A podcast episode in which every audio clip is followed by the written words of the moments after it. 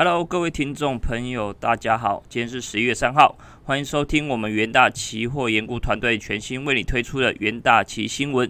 我是今天的主持人福谦。那首先在美股盘后，我们看到美股大选前夕，那道琼在昨天是呈现反弹上涨逾四百点。那在昨天的部分，美国大选之前，那像是美债、黄金、美元都呈现上涨。那尽管在美国的部分，大型科技类股是相对比较失利的。那不过美国经济数据表现亮眼的情况之下，让美股在昨天是脱离了上周的一个抛抛售潮，呈现一个反弹走高。那以道琼工业指数来看的话，是上涨了一点六 percent。那 S M P 指数上涨了一点二二 percent。那斯达克指数上涨了零点四二 percent。那费半指数是上涨了零点二六二 percent。那相对来看，是以费道琼上涨的幅度是比较多的，那尤其反映到像是成道琼成分股里面，几乎是全数呈现上涨。例如像是汉威联合、陶氏化学、开拓重工，还有雪佛龙这些重要的全指股，基本上都有三到五 percent 的一个涨幅空间哦。那另外在五大美国的五大科技巨破，昨天只有在 Google 的母公司阿法贝是小幅上涨。那例如像是苹果、微软，还有亚马逊。还有脸书基本上说呈现小幅下跌，所以在昨天的部分，纳斯达克涨幅相对就是比较落后一点。那市场就是期待在苹果的最新的一个新机发表会哦。那苹果在昨天也是正式发出了一个邀请函，第三季的一个秋季特别的发表会将会在我们台湾时间十一月十一号的凌晨两点来登场哦。那外界就认为说主主角就是市场开始盛传的。苹果会搭载自家晶片的 Apple Silicon 的最新款的 Mac。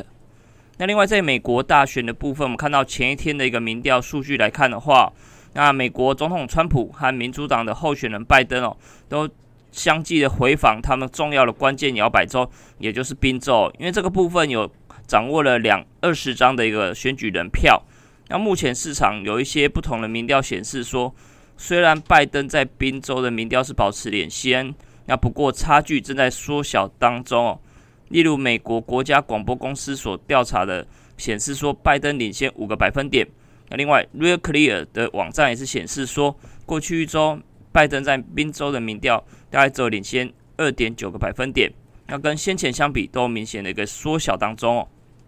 那预计美国大选将会在台湾时间十一月三号的晚间，也就是今天晚上开始投票。那将会选出正副总统，那以及四百三十五位的一个众议院。那另外在参议院当中，有一百位里面将会改选三十五位哦。那由于受到新冠疫情的冲击之下，已经有超过三九千三百万人开始提前投票。那尤其是在邮寄的部分哦，也也是来到了六千万票。那像是重要的宾州这些摇摆州，预计在十一月三号的这个大选之夜，可能将会难以完成计票。所以开票的时间可能将会有延长的一个情况，那投资人可以多加留意。那另外，在美国汇市的部分，看到美元指数在昨天还是持续上涨哦，那还是上涨到了近一个月来的高点。那另外，主要货币银行的波动率也是上升到四月以来的新高，那反映到市场对于十一月三号的美国大选感到不安。那虽然说民主党的拜登在民调保持领先哦，那不过在一些重要的摇摆州，基本上看起来两者是势均力敌。那投资人也是留意到，像是二零一六年整个民调的失准，要让川普意外的当选的情况，我相信投资人也是记忆犹新哦。那对于这个部分，投行花旗就给出了四个情境分析哦。那首先，假如美国政坛维持一个现况的话，也就是川普连任，那共和党来掌控参议院的情况，那相对是有利于风险资产，那以及美元。那第二种情况，假如川拜登当选，但是出现分裂国会的情况之下，那也是代表说刺激政策可能将会落空。那这个情况也是有利于美元哦。那第三种情况，像是拜登当选。那分裂国会的情况是比较不利美元。那另外最后一种就是市场比较担心的是有选举争议的情况之下，相对就是不利股市这些风险性资产，那比较有利于像是避险商品的日元。那另外这能源盘后比较特别，在昨天油价是意外的收涨哦。那主要就是反映到市场预期说，OPEC 加将会延后缩小减产规模的这个计划。那主要就是反映到近期能源需求的一个前景，那以及欧洲防疫扩大的一个限制所引发的一个担忧。那原本欧佩克加预计在明年度会把减产规模从每桶七百七十万桶缩小到五百八十万桶。那市场就是反映到，像是俄罗斯的能源部长就表示说，现在就跟国内的石油公司开始讨论说，针对欧佩克加明年度的一个产量计划，希望可以把目前的减产配额再延长三个月的动作。那这个情况之下，让油价一度下跌五 percent，那在中场反而是呈现上涨的动作。那另外在美国经济数据的部分，看到美国 ISM 所公布的制造业 PMI 的部分哦。在十月份的数据是上升到五十九点三哦，是创近两年以来的新高。那虽然说受到新冠疫情的影响，让工厂的产能是造成庞大的压力哦。那不过反映到随着企业重启营运，那其实制造业也是开始迈向复苏的动作。那像是强劲的销售以及资本支出，基本上都是帮助削减库存，那并且推升工厂订单哦。那目前来看，美国制造业已经连续三个月表现良好。那尽管部分产业还是在困难当中啊，那不过短期内还是有基于超于预期的一个表现，所以整体来看，美国的数据基本上不用太过担心哦。那另外在欧洲部分，可能就市场比较留意的焦点，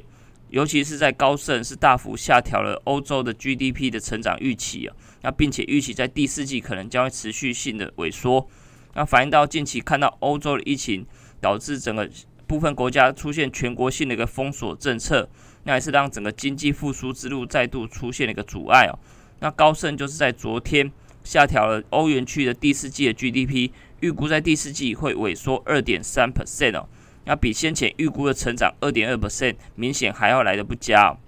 那尤其在英国的部分，从原本预期成长三点六 percent 下调到萎缩二点四 percent 啊。那高盛就认为说，最新的封锁措施预计将会持续三个月。那明年二月起将会开始恢复。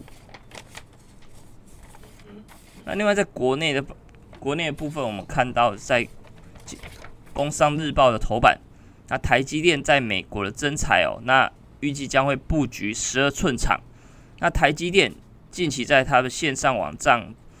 开出了十多项的一个职缺，那工作地点就是在美国的亚利桑那州的凤凰城哦。那市场就解读说，台积电的大规模的招募将会来带，主要带动十二寸晶圆厂的一个新厂部件来做准备哦。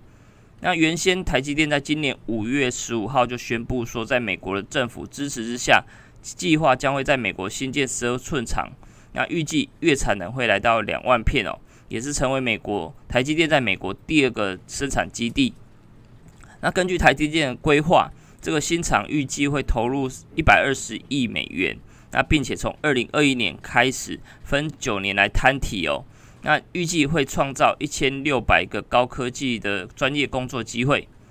那另外在台湾昨天是公布十月份的一个 PMI 是呈现连续四个月的扩张。